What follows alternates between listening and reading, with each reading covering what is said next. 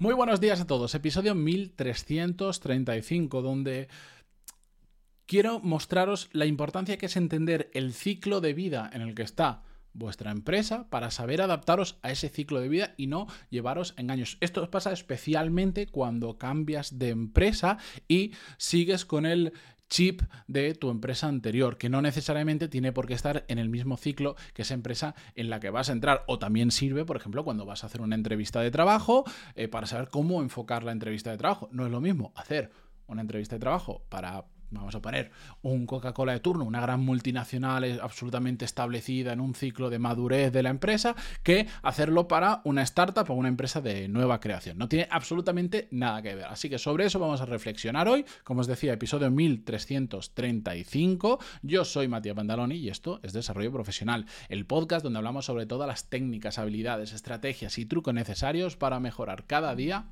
en nuestro trabajo. Ya me sale completamente automático después de haberlo dicho tantas veces. De hecho, me da la impresión que cambio la voz cuando lo digo, pero bueno, no pasa nada. Sabéis a lo que hemos venido aquí y vamos a ello. Antes, ya lo sabéis, pantaloni.es y os podéis apuntar a la newsletter donde todas las semanas, normalmente martes, miércoles, comparto más temas eh, que intento que sean un poco variados, temas que o no puedo contar en, en, el podcast o me apetece contarlos por escrito porque además os puedo dejar enlaces. Por ejemplo, esta semana he hablado de para los que veis esto en vídeo, pues de, de, esta pulserita que llevo aquí con cosas escritas, que es una pulsera de papel que utilizo para recordar cosas importantes, objetivos, foco, etcétera, etcétera. He compartido eh, un libro que me parece muy interesante sobre networking, comparto cosas que voy aprendiendo, gente que seguir interesante en LinkedIn o en diferentes redes sociales, por ejemplo, si quieres aprender de negocios, he recomendado ya a unas cuantas personas. Bueno, la cuestión es apuntaros porque joder, eh, le dedico un buen rato para intentar también por ese medio aportar más valor. Dicho todo esto,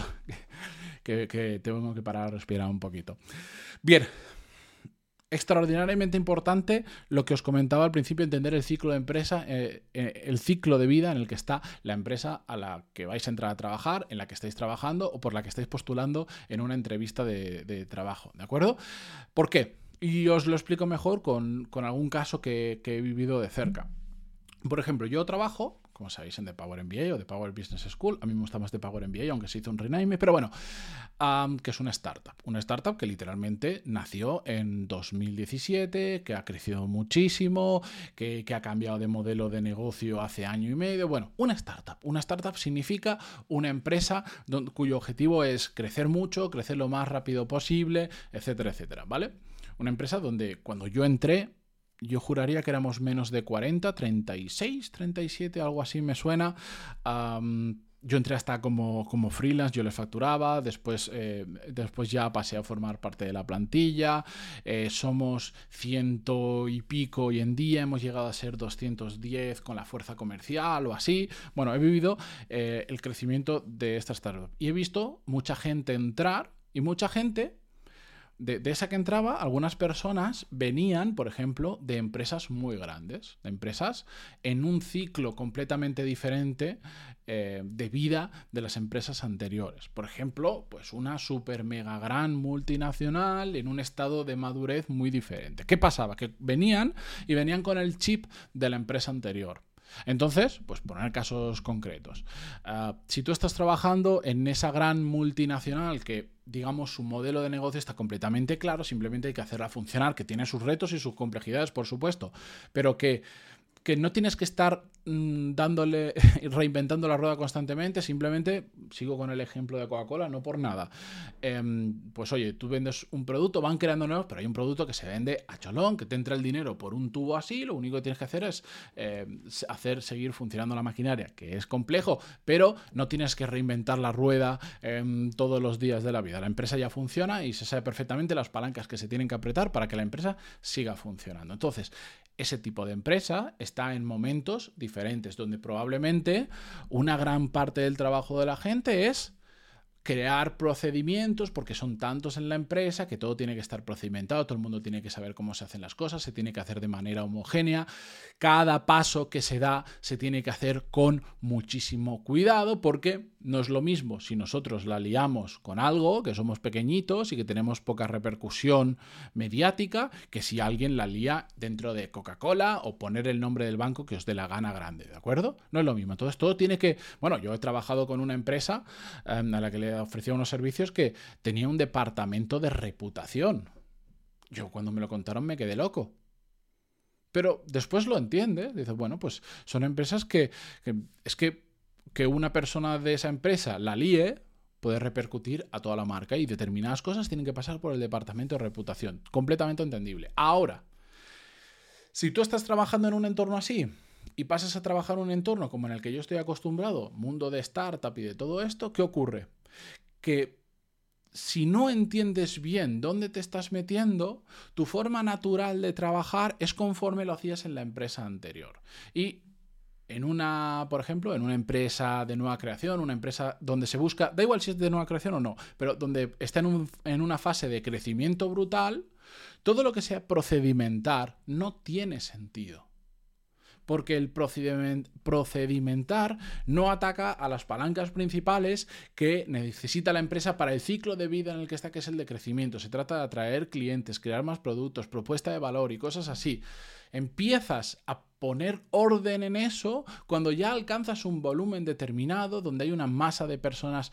Es decir, crear procedimientos para ciento y pico personas muchas veces carece de sentido. Entonces, yo he visto muchas personas que vienen de esa gran multinacional, entran en este tipo de empresas en un ciclo de vida completamente diferente y no cuadran, no encajan, no entienden su trabajo, no entienden por qué la empresa no crea, por seguir el ejemplo, procedimientos para esto, para esto, para lo otro, e intentan hacer las cosas exactamente igual que como las estaban haciendo en la otra empresa.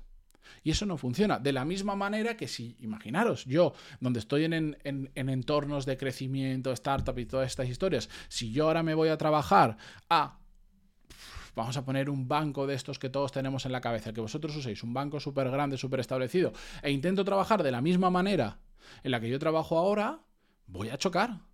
Voy a chocar muchísimo. ¿Por qué? Porque las cosas no se pueden improvisar de la misma manera, porque las cosas se hacen a una velocidad diferente, porque requiere una burocracia o una burocracia de la que yo no estoy nada habituado a hacer, porque incluso hasta la manera en comunicarte con tus compañeros, lamentablemente, es diferente y todo se hace con una cautela muy diferente. Bueno, yo lo que tendría que hacer es entender la empresa en la que estoy, el ciclo de vida en el que está la empresa, la cultura de la empresa, ta, ta, ta, ta, ta, y adaptarme a esa forma de trabajar. Si no, no funcionaría. Y por eso os digo que veo mucha gente que cuando cambia de estilo de empresa o de empresas que están en diferentes ciclos de vida, se dan el tortazo de su vida. Y lo he visto ya demasiadas veces, tanto cuando vienen de grandes empresas establecidas en un ciclo de madurez y van a otro tipo de empresas que no están en ese ciclo de madurez, están en ciclos previos, como al revés, cuando pasas de estar en ciclos de crecimiento, creación, propuesta de valor, a empresas establecidas. Pasa de los dos lados. ¿De acuerdo? Entonces, simplemente, cuando vayáis, por ejemplo, la siguiente entrevista de trabajo que hagáis, pensad, ¿en qué ciclo de vida está esta empresa? ¿Cómo funcionará? ¿Cómo tengo que adaptar mi discurso a ese, a, ese ciclo de vida?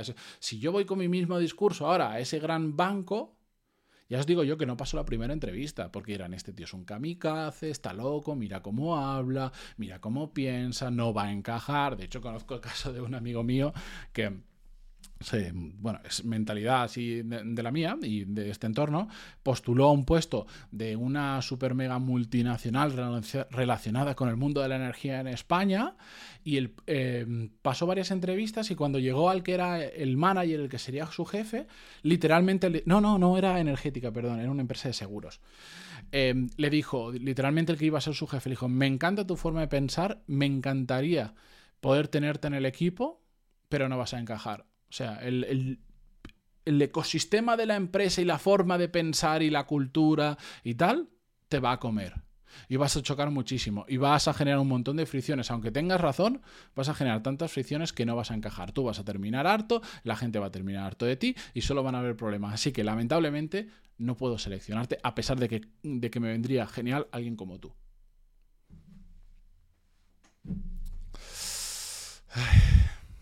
Es la realidad. Y tenemos que entenderlo. Entonces tenemos que saber adaptar. Otra cosa es que no queramos adaptarnos. Y no pasa absolutamente nada. Pero tenemos que entender las consecuencias de eso. Yo igual simplemente no estoy hecho para trabajar en una empresa grande. O no quiero. Por lo tanto, si trabajo para una empresa, sé qué tipo de empresas tengo que enfocarme, en qué ciclo de vida tienen que estar para que mi perfil encaje mejor o, o yo quiera encajar.